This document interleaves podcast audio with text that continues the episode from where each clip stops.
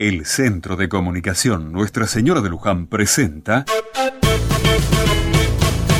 Otra Mirada.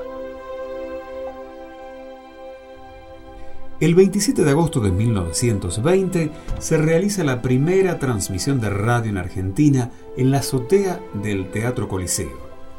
La Sociedad de Radio Argentina transmitió la ópera Parsifal de Richard Wagner Así fue que comenzó la programación de la primera emisora de radiodifusión del mundo. Estos hombres fueron llamados los locos de la azotea.